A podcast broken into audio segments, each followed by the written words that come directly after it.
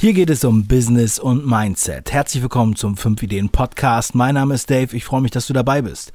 In der heutigen Sendung habe ich einen Unternehmer zu Gast, der ein Unternehmen vor 16 Jahren aufgebaut hat, äh, sich sehr, sehr gut entwickelt hat, viele Mitarbeiter hatte und der das Unternehmen jetzt mit einer Exit-Strategie verlassen hat. Und außerdem sprechen wir auch gleichzeitig über die Evolution des Webs in dieser Zeit. Ist auf jeden Fall sehr, sehr spannend. Bleibt dran. Immer wenn ich gefragt werde, was meine wichtigsten Tools sind, um Bücher zu lesen, Inhalte zu reflektieren, Inspiration zu sammeln, Seminare durchzuarbeiten, sage ich nur eins. Stift und Papier. Es ist so einfach. Meine Notizen mache ich im Worknotes Notizbuch.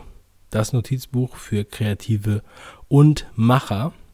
Und jeder, der mich gesehen hat in der freien Wildbahn, weiß, dass ich dieses Notizbuch seit über einem Jahr benutze. Schwarzes Notizbuch. Ich benutze es in DIN A4 mit orangen Lesezeichen und ähm, orangem Stifthalter, perforierten Seiten. Ich zeichne da richtig viel rein und das ist eines der wichtigsten Tools, was ich benutze. Ein echtes Offline-Tool, das ist mein Auftragsbuch, meine Inspiration, meine Ideensammlung, meine Skriptsammlung, meine Stichpunkte, meine Seminarlektüre. Und dieses Notizbuch empfehle ich euch heute in dieser Sendung. Klickt einfach auf den Link in der Beschreibung und dann macht was draus und nutzt dieses Tool. Worknotes ist das einzige Notizbuch, was ich weiterempfehle.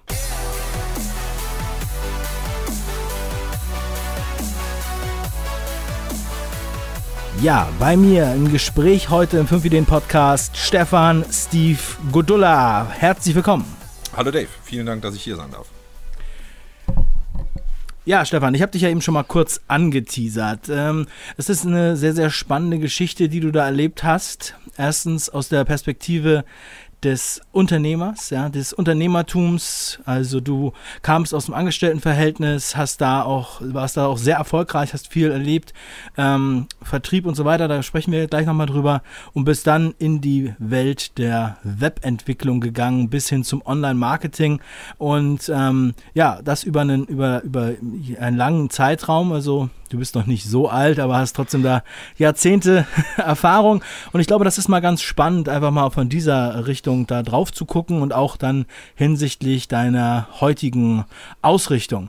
Ähm, Stefan, sei doch so gut, bitte äh, beschreib doch mal kurz, was du so für einer bist, was ist dein Background und ähm, so ein bisschen so ein, zwei Sätze, bevor du zum Unternehmer wurdest vom Angestellten. Ja, vielen Dank. Also erstmal sehr schmeichelhaft. Also ich bin 46, da kann man jetzt drüber streiten, ob das alt ist oder nicht. Äh, Im Kopf ist das natürlich immer ganz anders. Ja, ich hab, äh, war im Angestelltenverhältnis ähm, im Key-Account-Bereich tätig. Das war seinerzeit ein Papiergroßhandel. Äh, schlussendlich ist es eigentlich, aber eigentlich egal, womit man zu tun hat, ob jetzt mit einem Produkt oder mit einer Dienstleistung. Habe das immer versucht, ähm, bestmöglich dann zu vermarkten und ähm, ja, ähm, bin dann eigentlich mit Firmenpolitik konfrontiert worden, ähm, um es kurz zu machen, die für mich dann eigentlich auch nicht mehr so tragbar war. Das ist in großen Unternehmen kommt das halt manchmal vor und ähm, habe dann zu dem Zeitpunkt, wie gesagt, vor 16, mittlerweile 17 Jahren entschlossen, äh, mich entschlossen, in die Selbstständigkeit zu gehen. Ähm, ja, wie kommt man jetzt da in diese Branche? Ich habe natürlich immer. Somit warst du damals ungefähr 29, 30, ja? Also auch, äh, genau. würdest du sagen, gutes Alter, um dann halt wirklich äh, in die Unternehmer, ins Unternehmertum einzusteigen mit deinem Background als Key Account Manager? Oder wie warst du da gewappnet? Also. Äh, ja, es war schon, also man muss schon sagen, es gibt sicherlich unterschiedliche Konstellationen. Also ich habe halt sehr viel Praxiserfahrung gehabt und habe halt vor allen Dingen immer sehr ähm, gut am Kunden direkt ähm, Erfolge gehabt, ähm, weil ich da auch eine hohe Sensibilität habe. Andererseits bin ich natürlich auch jetzt nicht unbedingt ein BWLer. Also man kann jetzt darüber streiten, welche Elemente für ein Business wichtig sind. Ähm, ich habe es halt alleine angefangen, weil ich eben halt parallel immer äh, mit Rechnern groß geworden bin. Ich komme aus dem Homecomputer-Zeitalter, VC20, 64er und all solche Geschichten und habe also somit immer ähm, äh, dort meinen Bezug gehabt. Wir haben früher mit Akustikkopplern uns in die Mailboxen eingewählt und zu dem Zeitpunkt, wo ich eben halt ähm, in die Selbstständigkeit ge gegangen bin, ähm, habe ich eben halt auch damals Webseiten entwickelt. Allerdings haben wir damals ja rein das, das HTML-Zeitalter gehabt. Wir haben mit Frames gearbeitet, wir haben Flash gehabt. Das sind Sachen, die ich dann äh, schon auch gut beherrscht habe, auch heute noch äh, mit HTML und CSS äh, sehr affin bin. Aber ähm, das hat sich eben dann ja eben halt nachher geändert. Aber das war schon so ein bisschen steiniger Weg, weil ich sehr sozial bin und auch äh, harmoniebedürftig. Also das kam erst viel später mit meinem Kompagnon, der eben halt auch so ein bisschen die Wirtschaftlichkeit auch mal äh, glatt gezogen hat. Deshalb ist es halt, ähm, ist eine Kombination sicherlich wichtig. Was das Alter betrifft, äh, viele Startups sind heute natürlich viel jünger, aber die greifen natürlich dann auch äh, auf Experten zurück oder holen sich die Kompetenzen rein, die sie selber vielleicht nicht haben. Man kann es so sagen, ich habe es einfach gemacht. Ähm, war sehr schwierig und steinig, aber bringt natürlich auch viel Erfahrung, ähm, die man eben später dann eben halt auch äh, anwenden kann, wenn man wie heute zum Beispiel, wie ich heute eben andere berate, ähm, kann man da sehr viel eben halt auch berichten aus ähm, äh, Höhen und Tiefen, die in so einem Unternehmen dann eben halt auch auftreten. Ne?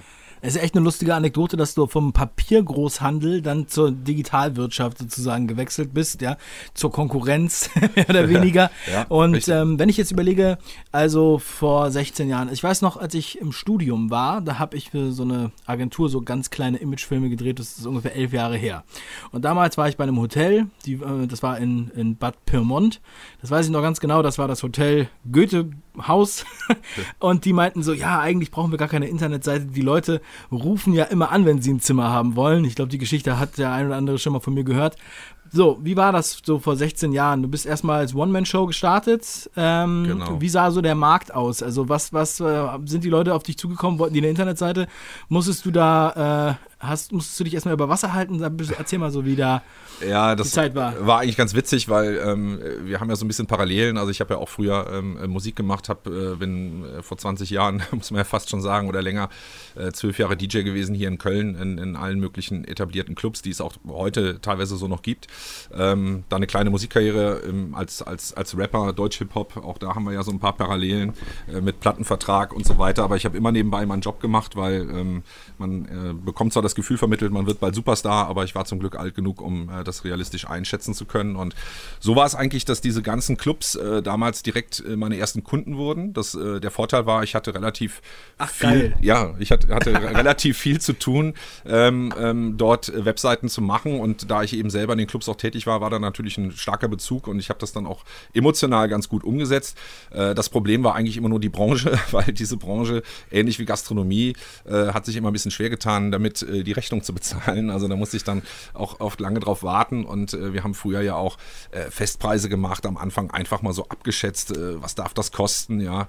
Ähm, und ähm, bei denen war dann früher eigentlich immer so der Aufhänger äh, Bildergalerien. Ne? Also Bilder von den Partys, äh, die haben wir früher mit, äh, mit kleinen Tools alle verkleinert und in Batch-Konvertierung dann eben halt mit einzelnen HTML-Seiten und so weiter ähm, auf die Seiten gestellt, ne? wofür es heute dann eben auch Portale gibt oder wo eben halt viel Instagram oder was auch immer für genutzt wird und Facebook. Ja, man erinnert sich aber noch an diese ganze Zeit, wo ja so, Partybilder waren eine ganz große Sache.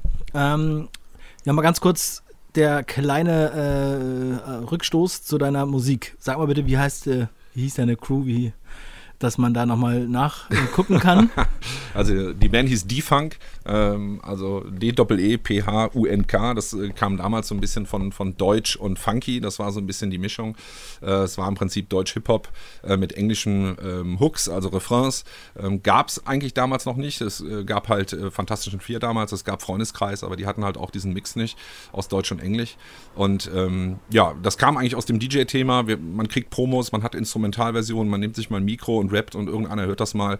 Und so ist dann im Prinzip ein Management ähm, entstanden. Und äh, wir haben dann damals im Prinzip unsere Sachen im, im Dirks Studios in, in Pullheim-Stommeln aufgenommen, eigentlich relativ bekannt, ähm, auch durch Größen wie Michael Jackson, Tina Turner, Scorpions und so weiter, die da aufgelegt haben. Und ähm, ja, und hatten halt ein Produzententeam mit dem Alex Breuer und dem André Schild und der Stefan Trapp war unser Manager und äh, alles Leute, die heute auch noch, denen ich heute auch noch verbunden bin. Und ähm, ja, also ich muss dazu sagen, also singen kann ich eigentlich nicht, ja, aber äh, rappen, äh, das, da würde ich schon sagen, das, das, das ist ganz gut. Und ähm, mein Kompagnon, der, der Ian Jory, war eigentlich die begnadete Stimme ähm, und ist es äh, heute noch in meinen Augen immer noch unentdeckt, aber ähm, er singt zum Beispiel heute die ganzen äh, Titel für ähm, RTL Let's Dance ein, die alle gecovert sind das ist eigentlich seine Stimme. Da bin ich eigentlich ganz froh, dass er da heute noch äh, solche Sachen macht. Ja, und wir haben dann, äh, sind dann getourt ähm, mit Radio NRW durch ganz Nordrhein-Westfalen und äh, da spielt man zum einen vor Wuppertal weltweit vor 5000 Leuten, weil vorher zum Beispiel Brinks oder sonst was gespielt hat. Wir haben aber auch in Bochum in der Fußgängerzone vor zwei Fixern und drei Schäferhunden gespielt. Also es ist alles dabei gewesen und es war sehr, sehr lustig. Ähm, und ähm, ja, das war eigentlich die Zeit, wo damals Matze Knob, wer ihn kennt, den Comedian, noch als Richie äh, durch, die, durch die Lokalradios gegangen ist. Ne? Ich hole meine Brüder und so. Und ähm, ja, eigentlich wollten alle nur Richie und wir standen auf der Bühne und alle haben nur Richie geschrien. Also es war, war ein hartes Brot, aber es hat äh, viel Spaß gemacht, vor allen Dingen, weil wir wahnsinnig viel live auch gespielt haben, haben eine tolle Band gehabt und ähm, ja, das war im Prinzip so der, so der Sidekick. Ne? Nur die Produzenten oder auch der Ian, die haben halt irgendwo davon auch gelebt und äh, ich hatte halt immer meinen Job. Äh, bin dann teilweise auch freigestellt worden dafür. Und äh, natürlich habe ich mir auch gewünscht, dass das ähm, erfolgreicher wird, aber ich war da immer Realist. Und ähm, ja, als man dann gemerkt hat, also BMG hat uns damals äh, quasi vom Markt weggekauft. Wir haben dann einen Vertrag gehabt, man kriegt ja dann auch so seinen Vorschuss, gab also auch ein bisschen Geld. Aber schlussendlich sind wir dann doch in der Schublade gelandet und man hat damals eher in so ein Independent-Projekt investiert, was damals irgendwie die coolen Säue hieß. Ähm, aber da hat man schlussendlich auch nie was von gehört. Aber so ist das. Ich hätte mir ein kleineres Label gewünscht, die halt auch so ein bisschen Bock haben, uns dann eben halt auch äh, zu promoten. Aber ich sage eigentlich mein Leben lang schon immer, wer weiß, wofür es gut ist. Ne? Also ich bin heute nicht unglücklich. Das ist ganz lustig. Ich wollte ja heute nicht über Hip-Hop hier reden. ähm, aber ich habe mir vorgenommen, jetzt bald eine Folge zu Hip-Hop zu machen. Ähm, ich werde dir dann nochmal Bescheid geben. Gerne. Und ähm, ja, weil das verbindet doch hier mehr Leute, als man denkt. Im Online-Marketing habe ich das Gefühl. So, lass uns nochmal wieder zurückkommen. Äh, nicht, dass das jetzt nicht interessant wäre, aber wir haben ja eigentlich was anderes vorgehabt. ähm, ja, Webentwicklung. Du hast ja eben schon gesagt, also das war sozusagen noch die Kinderschule der HTML-Seiten, One-Man-Show. Ähm, wie ist das dann weitergegangen? Also was waren denn so, was waren denn die Tools, die du damals benutzt hast? Habt ihr, wann habt ihr endlich Content-Management-Systeme gehabt? Wie sieht es ja. aus mit E-Commerce und so weiter? Bis hin zu äh, jetzt haben wir ja eine ganz, ganz andere Welt im Endeffekt, ja, was wir jetzt im Vergleich haben, also mit Social Networks und ähm, den ganzen äh, Produkten, die es da gibt und Content-Management-Systemen und hier und da. Hm. Ähm, Landing Pages, whatever. Erzähl doch mal so ein bisschen, wie ging es dann weiter? Wie ist das Ding gewachsen und wie fühlte sich das an? Ja, also es ist so, ähm, wir haben früher eigentlich schon äquivalente Dinge gehabt. Ne? Jeder oder aus der Zeit erinnert sich vielleicht noch an ICQ oder so, die Instant äh, Messenger, die nicht viel anders als, als Skype sind heutzutage. Social Networks in der, der Form gab es jetzt vielleicht nicht, aber es, es, gab auch schon virtuelle Welten, äh, was man teilweise später mit, mit Second Life versucht hat nahe, nachzustellen. Früher gab es Alpha World, wo wir eben halt auch uns viel rumgetummelt haben und da hat man schon Leute auch kennengelernt. Naja, wenn man alleine ist, ähm, dann bleibt halt sehr, sehr schnell wahnsinnig viel an einem hängen. Also ob das jetzt irgendwie Post ist oder Telefonate oder wie auch immer immer. Das heißt, die Zeit produktiv zu arbeiten wird immer weniger. Ähm, am Anfang habe ich also mehr oder weniger in, in, in Hilf in Hilfskräfte, so nenne ich das mal, ähm, investiert, die administrativ ähm, Dinge abnehmen. Und naja, um, um sage ich mal, Bildergalerien zu machen, muss man jetzt auch nicht studiert haben. Das heißt, das haben dann eben halt Leute gemacht ähm, oder eben Content ähm, ähm, ähm, eingepflegt. Ne? Und äh, ja, was haben wir gemacht? Wir haben früher mit, mit, mit Frontpage gearbeitet. Klar, natürlich auch äh, die Seiten so mit HTML gecodet, je nachdem, äh, was da für ein Anspruch war. die Kompatibilität früher mit den Browsern war natürlich, äh, wie man immer so schön sagt, Pain in the Ass. Ja? Also wir haben früher mit Netscape, Navigator und, und äh, Internet Explorer und dann gab es dann ja auch schon Mac und Explorer für Mac und Windows und all so ein Theater und ich meine Explorer 6, ähm, da müssen wir glaube ich äh, nicht lange drüber reden, dass, das, dass wir alle froh sind, dass die Zeiten vorbei sind. Ähm, und deshalb ähm, kam dann irgendwann natürlich der Punkt, ähm, was dynamische Programmierung angeht. Also wir sind im Prinzip so gewachsen, dass wir damals äh, bei den Werbeagenturen äh, die Kompetenz Internet ergänzt haben. Also Werbeagenturen waren ja früher die, die auch eben halt Webseiten angeboten angeboten haben. Äh, die, die dann, äh, Werbeagenturen haben gerne so mit Dreamweaver und so gearbeitet und die Dinger dann irgendwie zusammengebastelt und irgendwann sagten die Kunden, äh, wir wollen das selber pflegen. Also dynamische Programmierung. Und da war bei denen dann Ende. Und dann sind wir quasi mit den Werbeagenturen zu den Kunden und haben diese Kompetenz Internet ergänzt. Und ich habe dann zuerst mit einer Partnerfirma in Aachen, mit der Databay AG, ähm, gearbeitet, bevor ich selber Entwickler eingestellt habe, weil die haben damals eigentlich ein sehr einfaches, aber sehr, sehr gutes, ähm, zweckmäßiges CMS. Äh, Max CMS hieß das früher entwickelt und die konnten darauf einfach alles realisieren. Das war einfach zu, äh, zu bedienen und ähm, hat immer noch Ansätze, hat schon Ansätze gehabt, wie heute noch, noch Typo 3 oder andere äh, Systeme. Und ähm, äh, mit denen habe ich dann eigentlich erstmal eine Menge an Aufträgen abgewickelt. Und äh, bis man irgendwann so diesen wirtschaftlichen Sprung dann auch schafft, zu sagen, ich möchte jetzt eigene Entwickler äh, einstellen. Das habe ich dann auch gemacht. Ähm, das war ein bisschen steinig, weil ich natürlich selber kein Entwickler bin. Ähm, das heißt, ähm, man hat da nicht direkt ins Schwarze getroffen. Das heißt, ähm, das war dann gleich die Herausforderung. Also ich finde, es ist so geil, wenn man es so ganz gut nachvollziehen kann, wie sozusagen wirklich die Entwicklung ist, dass es halt sozusagen natürlich wächst und dann braucht man äh, erstmal Hilfskräfte, dann braucht man wirklich Fachpersonal und dann hat man natürlich erstmal vielleicht gar keine Ahnung, woran man jetzt entscheiden kann, ist der jetzt gut oder ist der schlecht.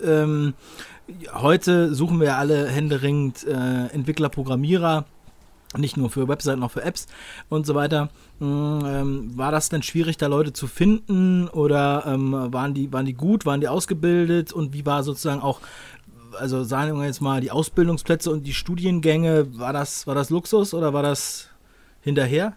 Ja, ist halt ähm, bei mir ein sehr schwieriges Thema gewesen, weil ähm, äh, ich bin da ganz offen, weil andere sind vielleicht ähnlich gestrickt. Ich bin da eigentlich viel zu sozial, also für diesen Teil. Ich bin zwar wirklich so ein, so ein Kundenversteher und ein Dienstleistungsmonster, äh, sage ich mal, ja, weil ich immer 150 Prozent gegeben habe, was, was auch auf Dauer sehr erschöpfend ist. Ähm, aber ähm, ich konnte halt nicht wirklich bewerten, weil ich kein Entwickler bin, äh, wenn jetzt da eben halt Kräfte kamen. Zum anderen ist es natürlich so, dass man direkt nicht so hohe Gehälter in irgendeiner Form bezahlen kann. Man sucht also so einen Mix aus jungen Leuten, bezahlbaren Leuten, die aber dann doch Dinge umsetzen können. Und äh, das ist natürlich dann Stichwort äh, PHP damals gewesen. Und äh, ähnlich wie es auch bei, bei, bei HTML ist, nach außen hin äh, kann ich ein ähnliches Ergebnis erzielen.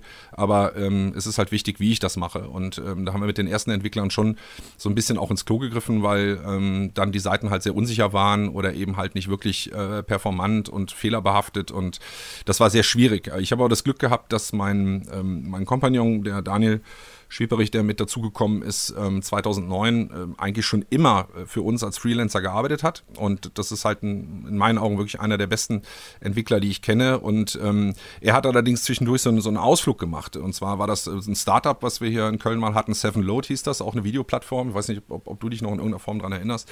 Ja. Ähm, und hat dort äh, viel Erfahrung gesammelt, ähm, ist aber dann eben halt zu CTS zurückgekommen und ähm, ich habe damals eigentlich gemerkt, pass mal auf, also wenn das hier weitergehen soll, du bist kein Entwickler, du musst, das Unternehmen muss irgendwie wissen, wie richten wir uns aus technisch, ähm, äh, man muss bewerten können, was kostet das, was haben wir für einen Aufwand.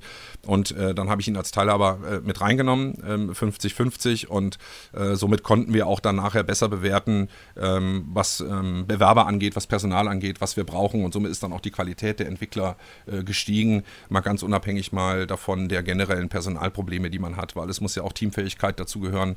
Ähm, dann hat man Leute, die sind nie krank, dann hat man natürlich Leute, die sind gerne mal montags krank und so weiter. Also das Personalthema war für mich schon als so sozial eingestellter Mensch und harmoniebedürftiger Mensch sehr, sehr schwierig. Aber wir haben uns da eigentlich dann ab 2009, 2010 ähm, wunderbar ergänzt äh, mit der Rationalität, äh, was gut für die Wirtschaftlichkeit war von Daniel und bei mir eben halt so ein bisschen das, das eben halt Soziale oder halt den Kundenversteher. Und ich habe natürlich auch viel daraus gelernt, als ich gemerkt habe, Mensch, die Kunden nehmen das an. Ne? Also wenn man denen mal sagt, pass mal auf, das ist ein Zusatzaufwand oder das ist im Preis nicht mehr drin, das haben wir nicht besprochen. Äh, da habe ich mich immer schwer mitgetan, bin ich ganz ehrlich. Ähm, aber ähm, man hat dann gesehen, hey, das funktioniert und dann habe ich das natürlich auch adaptiert und, und ähnlich gehandelt. Ne? Ja, man sieht man ganz gut, dass man halt wirklich auch dann die Kompetenzen so ein bisschen verteilen muss. Man merkt dann, jeder kann, ähm, was in anderen, anderen Gebieten hat, da sozusagen seine, seine Talente.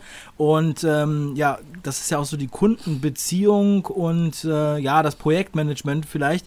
Das sind ja auch unterschiedliche äh, Arbeiten. Ja, man kann es, viele teilen das ja auch auf, ne? dass sie sagen, okay, hier der Key Account Manager, der ist halt außen vor. Ähm, ich würde jetzt mal sagen, du warst quasi immer noch Key Account ja, in deinem eigenen Unternehmen, weil du die, ja, ja. Die, die, Kunden betreut hast. Und die, ähm, sagen wir mal, ausführenden äh, Kräfte, die ähm, ja auch dann das ein oder andere Mal wahrscheinlich auch äh, Stress haben, Probleme haben und so weiter. Und damit das halt sozusagen die Kundenbeziehung nicht schädigt, ist es ja auch mal ganz gut, solche Kompetenzen dann aufzuteilen. Ne?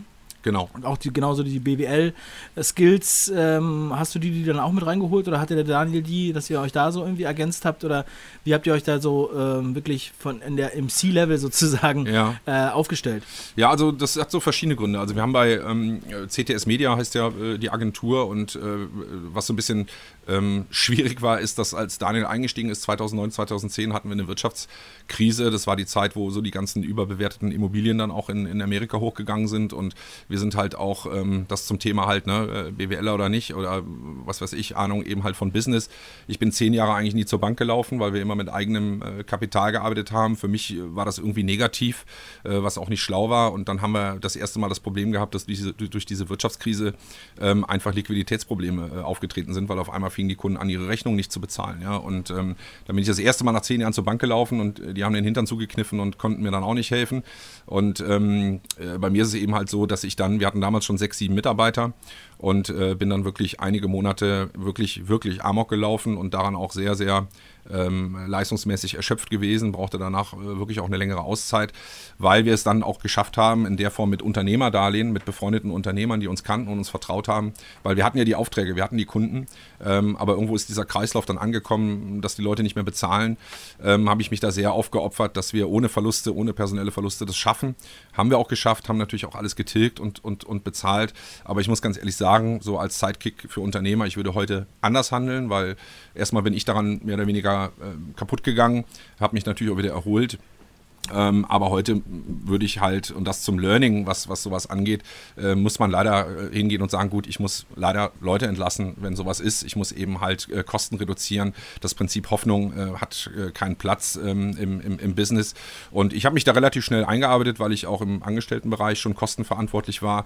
Natürlich ist ein guter Steuerberater auch wichtig. Also wir haben immer mit einer relativ großen äh, Kanzlei bis heute gearbeitet, die eben halt neben Steuerberatung, Wirtschaftsprüfung und, und anwaltliche Dinge machen, ein bisschen Arbeit Arbeitsrecht und äh, da konnte man immer äh, wirklich sich auch gute, gute Tipps holen und die hätten einen schon auch so ein bisschen aufmerksam gemacht auf Dinge, die vielleicht falsch laufen, schief laufen und ähm, ja, und im Nachhinein haben wir natürlich dadurch sehr viel gelernt. Das heißt, als es uns dann wieder gut ging, sehr viel, sehr, sehr viel besser ging, dann kamen natürlich auch die Banken wieder äh, und haben angeklopft und äh, da habe ich dann in dem Moment wirklich sehr, sehr viel verhandelt und habe halt viele Dinge für uns ähm, rausgeholt, dass wenn so eine Phase nochmal kommen sollte oder gekommen wäre, bis jetzt zum Glück nicht, dass man einfach Puffer hat, dass man sagen kann, okay, ich habe einen Spielraum. Das, das bedeutet, ich kann mich in Ruhe vielleicht zwei, drei Monate um dieses Problem kümmern. Ich kann mir in Ruhe eine Strategie überlegen, ohne die Angst und den Druck zu sagen, wie kriege ich jetzt nächste Woche die Gehälter bezahlt.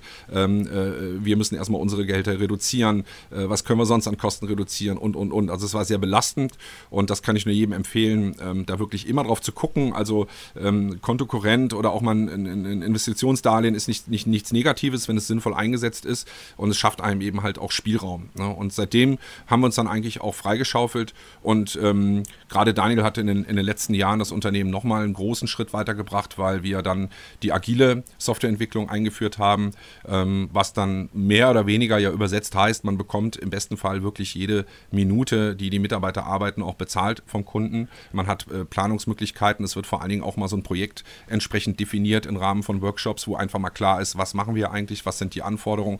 Das ist natürlich ein bisschen bisschen mehr Vorarbeit, aber dafür ist es dann eben halt nachher äh, strukturierter im Abarbeiten. Man hat auch eine klare Definition, wann ist was fertig. Ähm, und vorher war es einfach so, super, wir haben einen Auftrag, äh, wir haben einen Umsatz, lass uns loslegen. Und dann hat man so im letzten Drittel sich ziemlich verkrampft, weil dann nicht klar war, wann sind wir eigentlich fertig, ist das ein Zusatzaufwand oder nicht. Also es ist ein relativ komplexes Thema, wo jeder wahrscheinlich so seinen Weg finden muss. Aber das war so mein Weg. Das heißt, diese, diese Learnings im, im, im Businessbereich, Geschäftsführung oder eben halt äh, Zahlen, das, das ist nicht so viel, ne, weil man muss natürlich eine BWA lesen können, man muss wissen, okay, ähm, wie wirtschaftlich arbeiten wir, was haben wir für einen Ertrag, aber man muss immer wieder gucken, wie richten wir uns aus. Also das war eigentlich unser Thema, dass wir sagten, die, Speziali die Spezialisierung ist das Thema. Ne? Also dass man wirklich guckt, früher haben wir ja auch alles gemacht. Also ich glaube, in den ersten Tagen haben wir sogar noch Netzwerkadministration und sowas gemacht und wir haben gerade in den letzten drei Jahren eine extreme Spezialisierung äh, vorgenommen. Zum einen, was die Systeme angeht. Ne? Früher haben wir auch viele Systeme einfach angepackt und wir haben vor acht Jahren äh, eine CMS-Evaluation gemacht, um wirklich zu gucken, mit welchem CMS wollen wir arbeiten, wo stehen wir dahinter. Und das ist damals äh, das heutige Contao gewesen. Das hieß am Anfang Typo Lite. Ähm, ist dann umgenannt worden, weil immer viele dachten, das wäre so eine abgespeckte Version von Typo 3. Und Contao ist ein System, mit dem, ich sage immer noch wir, aber speziell CTS heute noch arbeitet. Premium-Partner ist, Core-Entwickler ist und ich kenne kein einziges Projekt, was wir damit nicht äh, realisieren konnten. Ähm, es hat ein bisschen anderen Ansatz ähm, äh, wie Typo 3, ähm, aber auch da wird stetig dran gearbeitet. Und ähm, das ist eigentlich so unser Ding gewesen im CMS-Bereich und äh, wir haben es im Shop-Bereich, haben wir uns auf Magento spezialisiert, seit vielen, vielen Jahren, ähm, Framework-mäßig auf äh, Symfony 2 und, und Zen Framework und ähm, das ist eigentlich immer so der Kern äh, des Unternehmens gewesen, mittlerweile mit, mit zehn Mitarbeitern. Und äh, natürlich auch mehrfach um, umgezogen, auch immer so ein bisschen geguckt, dass man effizient auch von den Kosten her ähm, aufgestellt ist. Und das war eigentlich so der letzte Stand, ähm, dass man sagen kann, agile Softwareentwicklung äh, spezialisiert auf Contao und, und Magento. Ähm, und ähm, der Schwerpunkt ist Webentwicklung. Und ich bin dann automatisch so mit meinem Online-Marketing, was ich seit vielen Jahren mache, ein bisschen eigentlich nach hinten gerutscht, weil ich zum einen 70, 80 Prozent der Zeit äh, damit beschäftigt bin, das Unternehmen zu verwalten, also gar nicht so viel machen kann, wobei es eigentlich meine Leidenschaft ist. Und es hat sich somit eben auch nicht wirklich als äh, Kernelement äh, in, in dieser Agentur entwickelt. Also das waren jetzt unheimlich viele Learnings, ganz viele Punkte. Also nochmal ganz kurz resümieren, ja. Wir haben zum einen, wir haben die Positionierung, ja, dass man halt klar feststellt, was macht man eigentlich und was macht man eigentlich nicht und nicht den Bauchladen hat. Genau. Wir haben Risikomanagement, also also auch präventiv sozusagen, wie kann man damit umgehen? Das musstest du auf die harte Tour lernen. Auch Cashflow bzw. Liquidität, was ja mit da reingeht. Und ähm, ja, und dann halt auch immer wieder zu gucken, okay, ist das jetzt eigentlich hier noch das Richtige? Fährt das Schiff noch in die Richtung, wo ich hin will? Hat sich zwar super entwickelt, aber du sagtest schon, ja, du warst dann auf einmal mehr in der, in der Verwaltung, ne? Da, ähm, ja, das sind alles, das sind wirklich alle Steps sozusagen, die man wirklich natürlich, ähm, wenn man sie muss man halt auf die harte Tour lernen oder man muss halt davon ähm, erfahren, wie jetzt hier halt in diesem Interview. Ja, und jetzt kannst du mal erklären, wie war das denn dann so, dass du, also erstmal quasi abschließend, was hättest du ähm, von vornherein anders machen sollen oder was wäre sozusagen deine Empfehlung für jemanden, der quasi in, in, den unternehmerischen Weg geht? Es spielt ja eigentlich keine Rolle, was für ein Unternehmen das jetzt ist, weil diese Punkte sind ja bei allen Unternehmen absolut wichtig. Mhm. Plus ähm, wie kam es dann zu deinem Exit aus deinem Unternehmen, deinem Baby, was du über Jahre aufgebaut hast? Hm. Ja, also ich denke, ähm, man sollte am Anfang versuchen, dass man schon die Gesamtkompetenz irgendwie zusammenbringt, die man einfach braucht, um ähm, so ein Unternehmen auch wirklich zu planen. Also ich bin halt einfach raus und habe es halt einfach über meine äh, Energie gemacht. Ja, das heißt, einfach irgendwelche Preise äh, sich ausgedacht, überschlagen. Also selbst da sollte man schon realistisch hingehen und sagen, Mensch, wie lange werde ich dafür brauchen? Vielleicht auch mal mit, den mit dem Wettbewerb beschäftigen, was ich früher nie gemacht habe. Einfach mal wirklich zu selber vielleicht mal irgendwo eine Anfrage starten, mal zu gucken, wie kalkulieren die eigentlich? Was kostet sowas? Ja? Ähm, weil es halt bei mir direkt ein Übergang war und ich direkt Kunden hatte und fand das ganz toll, dass Leute meine Dienstleistungen äh, wollten und die auch noch gut fanden, auch wenn sie spät bezahlt haben. Also ich denke, die, die Gesamtkompetenz, dass man wirklich sagt, das kann ich gut, gut, das aber nicht. Da hole ich mir was rein. Das sehe ich ja bei den heutigen Startups. Wir haben natürlich heute auch tolle Konferenzen in, in etlichen Bereichen, wo, wo Startups sich gegenseitig austauschen können und Meetups oder wie auch immer, äh, gerade von Unternehmern äh, eben halt auch äh, gute, äh, gute Dinge schon von vornherein erfahren. Naja, und da muss man gucken, äh, nehme ich mir vielleicht direkt zum Beispiel einen Teilhaber rein. Ja, also es ist immer die Frage, wie kommt man damit zurecht? Also ist das, ist das gut? Äh, macht man es alleine? Ähm, oder ähm, sind das halt nur stille Teilhaber oder wie auch immer? Also man muss da schon irgendwie sich irgendwo gucken, dass man von vornherein sagt, äh, so dieses Prinzip Hoffnung oder einfach mal ins Blaue, ähm, das macht keinen Sinn. Da muss natürlich jeder gucken, was kann ich gut und was fehlt mir dabei noch. Ne? Und ähm, habe ich jetzt zum Beispiel Kapital durch Investoren und kann mir halt diese Leute einstellen oder nehme ich erstmal Juniors oder Trainees, das ist glaube ich dann immer noch äh, vom, vom, vom äh, Geschäftsmodell und von der Firmierung, die ich habe, von den Zielen, die ich habe, unterschiedlich. Auch diese Ziele, die hatte ich eigentlich nicht. Ne? Ich habe es einfach gemacht und äh, war einfach froh, selbstständig zu sein, Unternehmer zu sein, aber mal zu überlegen, wie groß soll es eigentlich werden, was bedeutet das an Kosten, das habe ich eigentlich alles immer nur in der Praxis gelernt und habe mir selten im Vorhinein Gedanken gemacht. Und wenn ich sehe, wie heute doch analytisch an diese Dinge rangegangen wird, äh, würde ich das definitiv anders machen. Ne? Also erstmal, das ich finde auch wieder sehr gute Punkte. Ähm, das ist so, ähm, man hört ja oft, wenn man jetzt die Bücher liest, ja, also manche lesen Unternehmerbücher und dann steht dann halt dann steht halt drin, was man machen soll. Ja, und viele können dann in dem Moment nicht nachvollziehen, warum sie das jetzt unbedingt machen sollen. Und jetzt sieht man sozusagen von deiner Seite, sieht man, sieht man die Rückseite. Ja, man sieht, man sieht die andere Seite des Tischs. Ähm, was passiert, wenn man das sozusagen nicht macht? Also das sollte man sich wirklich so zu Herzen nehmen, so quasi reverse engineeren, ähm, aus dem, und dass man einfach da wirklich was draus lernt. Und deswegen finde ich es auch sehr wertvoll. So, deine Exit, du hast die Firma verlassen. Genau. Was ist da los? Was ist da los, ja. Also es sind äh, einige Punkte, die da zusammenkommen, die aber alle nur positiv sind. Also, ähm, zum, also negativ ist vielleicht das Gefühl, was sich irgendwann mal eingestellt hat, äh, so innerhalb der letzten zwei Jahre, wo man irgendwie gemerkt hat, man ist da irgendwie so ein bisschen leer, äh, so ein bisschen müde. Ähm, wenn man ganz ehrlich ist, man arbeitet vielleicht so ein bisschen mehr auf den Feierabend hin, anstatt morgens aufzustehen und zu sagen, geiler Tag heute, ich will äh, was schaffen, ich will das machen, was mir Spaß macht. Ähm, das hat bei mir ein bisschen gedauert, weil ich einfach ähm, äh, hochsensibel bin. Also da bin ich auch ganz offen. Es gibt einfach diese, diese Spezies an Menschen, das sind 15 bis 20 Prozent äh, der Bevölkerung, sind hochsensibel. Ähm, äh, wen das interessiert oder wer vielleicht meint, er wäre da auch so, einfach mal googeln und mal drüber schlau machen. Das wäre jetzt äh, zu breit das Thema. Das Problem ist halt, es bringt halt eine extreme, ähm, extremen Gerechtigkeitssinn, ex extreme Harmoniebedürftigkeit äh, mit und ähm, äh, halt man ist sehr sozial. Also man, man erschöpft sich sehr schnell, indem man für andere so viel tut. Ähm, und äh, naja, und es ist halt zum einen halt auch so, ähm, diese, diese Konfliktgeschichte. Also ähm, ich habe dann einfach irgendwann gesagt, Mensch, das und das mache ich gerne, äh, das will ich machen und ähm, habe mir dann einfach was überlegt, weil ähm, ähm, Daniel zum Beispiel die Firma weiter auch skalieren will. Also ich war mit dem Thema Skalierung ähm, eigentlich äh, durch, weil es mich einfach auch zu viel Kraft gekostet hat. er ist auch 13 Jahre jünger, hat dann auch eine andere Dynamik. Er ist Entwickler und, und, und entwickelt quasi das Produkt der Firma äh, Tag und Nacht. Ne? Ich habe das mehr so aus, als, als Hamsterrad getan. Bei ihm ist es einfach Leidenschaft ähm, und ich möchte halt diese Leidenschaft eben auch ähm, ausleben und ähm, habe dann aber auch logisch gedacht. Und ich habe gesagt, pass auf, der Firma geht's gut, äh, wir haben einen tollen Zeitpunkt, äh, wir haben uns hier nicht überworfen oder gestritten. Ähm, ich bin geschäftsführender Gesellschafter und verwalte eigentlich hier das Unternehmen. Äh, Online-Marketing bringen wir hier nicht als ähm, ähm, Umsatzstärke mit rein, weil ich die Zeit gar nicht habe. Ja. ja, ja. Also habe ich mal eins und eins zusammengerechnet und gesagt, wenn ich jetzt gehen würde äh, und mache diesen Bereich alleine, dann mache ich etwas, ähm, was ich leidenschaftlich gerne mache. Ich spüre da auch ähm, aufgrund meiner Sensibilitäten Kompetenzen eben in diesem, diesem Beratungsbereich. Ähm, und der, der Firma werden halt dadurch doch recht großzügige Ressourcen freigesetzt, die sie in ähm, äh, Fachkräfte investieren kann. Äh, wir haben dann auch nicht mehr so Reibungspunkte, die es durchaus gab, weil wir natürlich dann unterschiedliche Vorstellungen hatten.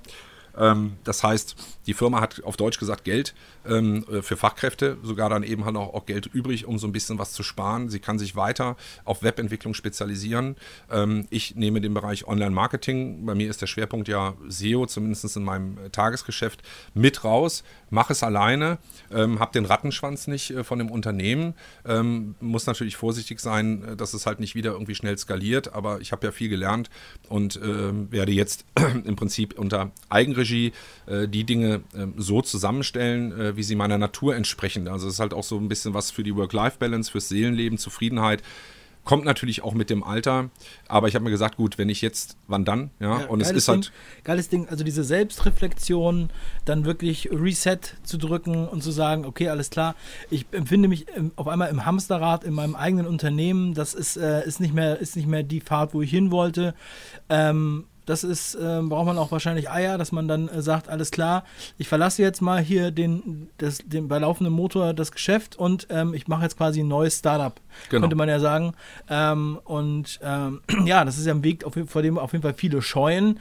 Ähm, so, und jetzt deine neue, dein neuer Schwerpunkt, ja. Ähm, sag doch mal, was, was ist da dein neuer Schwerpunkt und welche, welchen neuen Herausforderungen ähm, stellst du dich da? Ja, also es ist es gibt natürlich einmal ein Tagesgeschäft, das, das ist sicherlich nicht so viel anders wie bei anderen äh, SEOs oder Online-Marketer. Ich habe äh, ausgewählte Projekte natürlich ähm, auch so für mein Seelenleben, das heißt Kunden, die wollen, ähm, die auch investieren und ähm, die auch so verstehen, um was es da geht. Ähm, äh, das heißt, ähm, äh, SEO und äh, Social Media und, und Online-Marketing im weitesten Sinne ist schon auch so das Tagesgeschäft, aber ich möchte halt ähm, kurzfristig sogar, nicht nur mittelfristig, sondern kurzfristig sogar eigentlich nicht so operativ die Projekte selber optimieren, sondern ich möchte eigentlich mehr Unternehmen und Agenturen fit machen. Ich möchte die Erfahrungen, die ich gemacht habe als Unternehmer und das Know-how, was ich im Online-Marketing habe, kombinieren und jetzt nicht der X-te sein, der sagt so, ich mache jetzt hier auch nur noch SEO oder ich mache Seminare. Es gibt halt, oder Content-Marketing, es gibt so viele äh, gute ähm, Kollegen und Experten in der Branche, die das fantastisch machen. Ähm, äh, da bin ich eher motiviert zu sagen, ich möchte eigentlich Unternehmen und gute Dienstleister zusammenführen, aber in allererster Linie möchte ich an dem Thema arbeiten, äh, was eben halt Know-how, Verständnis ähm, in, in speziell KMU-Bereichen, kleinen mittelständischen Unternehmen für das Thema Online-Marketing Webseiten an sich und SEO überhaupt angeht. Ja, was, in, was entgegnet dir denn da? Also wir haben ja jetzt, wir haben ja vorhin schon über die Vergangenheit gesprochen, die Hotels, die keine Internetseiten brauchen. Ja. Ähm, wie sieht denn da heute so das Lager aus? Also wie ähm, wirst du empfangen? Was ist die Herausforderung? Was jetzt die Sensibilisierung für Online-Marketing angeht, äh, für dieses breite Feld und für SEO und ähm, wie denken die Leute darüber?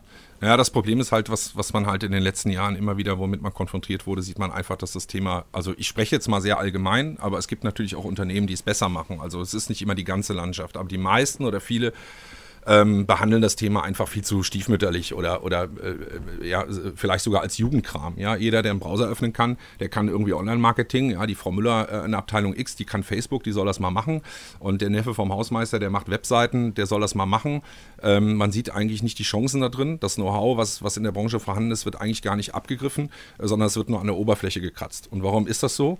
Weil es Geld kostet. Ja? Weil die Leute nicht oder die Kunden nicht verstehen, dass dort ein, ein Handwerk hintersteckt, dass dort Ressourcen hinterstecken und vor allen Dingen alles Spezialgebiete. Also wenn ich heute Online-Marketing mache, da, selbst wenn ich nicht alle Kanäle bediene, ähm, dann muss eine Webseite anständig irgendwie geplant werden, da muss ein Design gemacht werden, was abgestimmt wird, da muss eine Usability rein. Ja?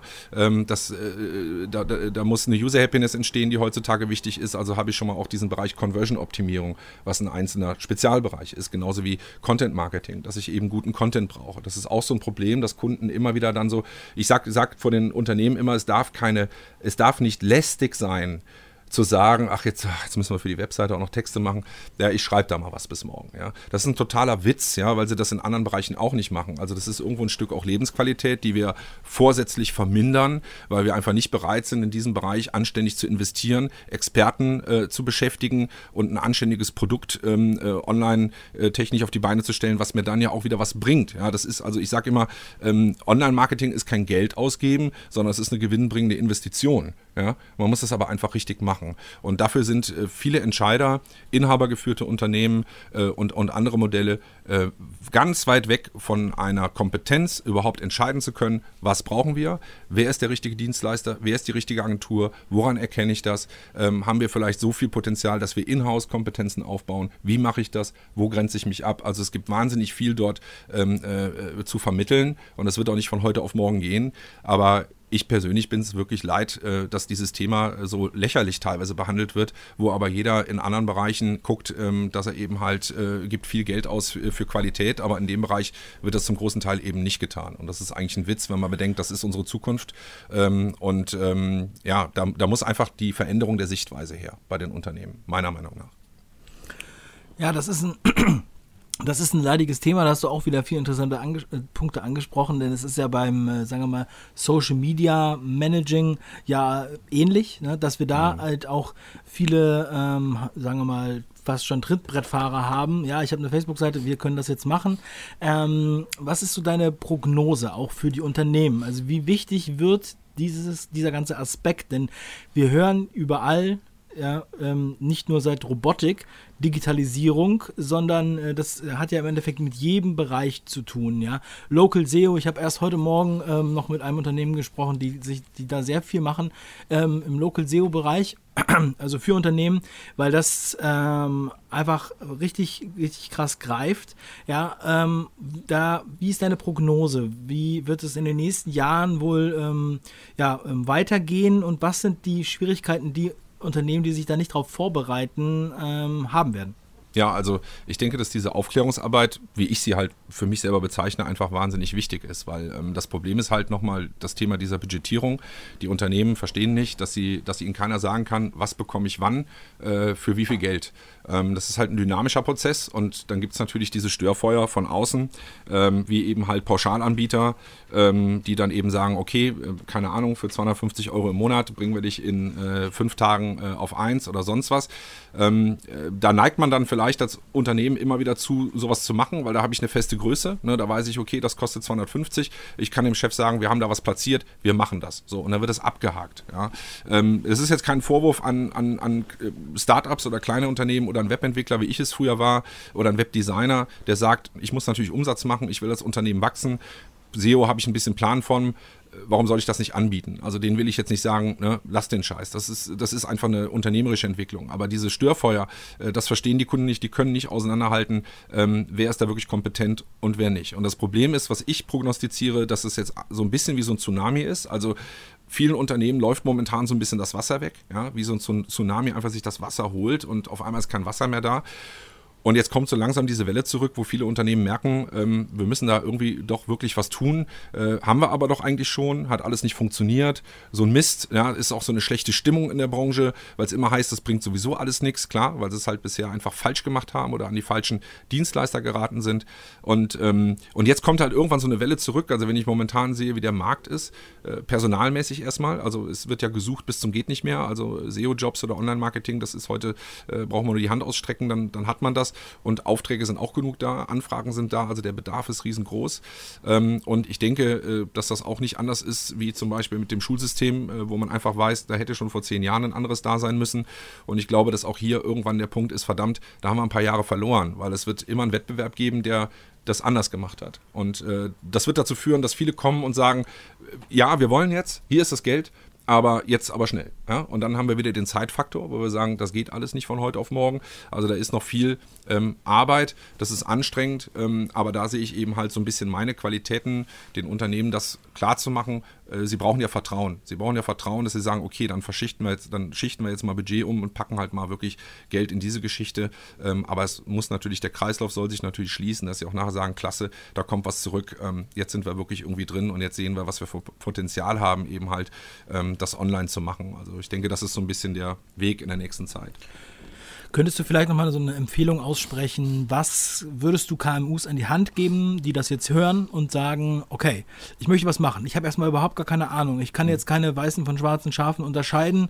Ähm, wo können die sich informieren? Was können die sich angucken? Was für Veranstaltungen, was für Bücher, was für, hm, also natürlich außer dem 5 Ideen Podcast, den natürlich jeder hören sollte, denke Klar. ich mal, bis da sind wir d'accord.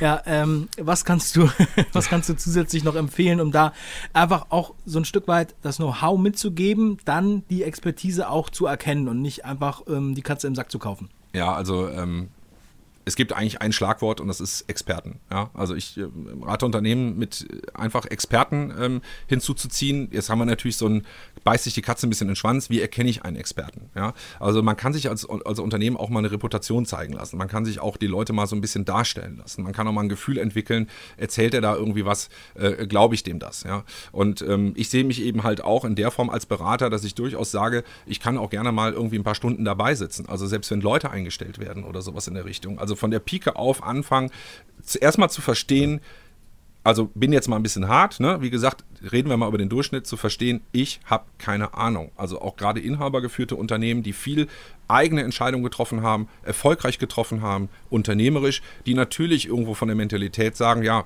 bei dem Thema kann ich dann auch entscheiden, ob wir das brauchen oder nicht. Aber sie können es nicht. Ja, sie haben die Kompetenz nicht und deshalb brauchen sie Experten. Ähm, und äh, da kann man sich schon auch in den einschlägigen Medien, ob das jetzt eben Social Media ist, ähm, ob das entsprechende Webseiten äh, sind, äh, schon mal informieren, ähm, wo bekomme ich da im Prinzip Informationen und äh, wie kann ich mich da schlau machen. Es gibt äh, einschlägige äh, Kollegen, Kollegen, die sehr viel in dem Bereich machen.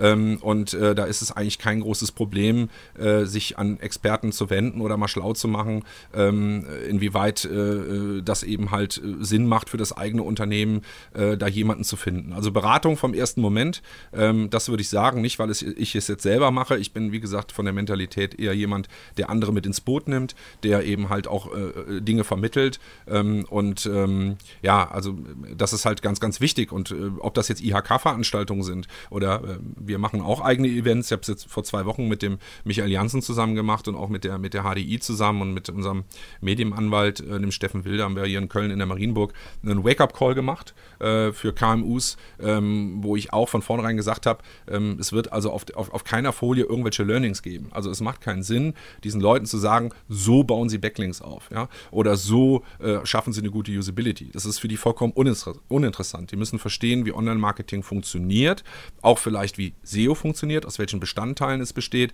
um ein Gefühl dafür zu kriegen, was ein Dienstleister oder eine Agentur wirklich alles machen muss, vielleicht auch mit mehreren Leuten, um da ein gutes äh, Ergebnis bei rauszukriegen. Und dann kriegen sie ein Gefühl dafür, dass das doch eine gewisse Wertigkeit hat und dann äh, werden sie sensibilisiert dafür, genauer in die Tiefe zu gehen, äh, um zu gucken, ähm, ich lasse mich mal überzeugen von einem Dienstleister, ähm, äh, ob der gut ist oder nicht. Und dazu bitte noch zwei Sachen.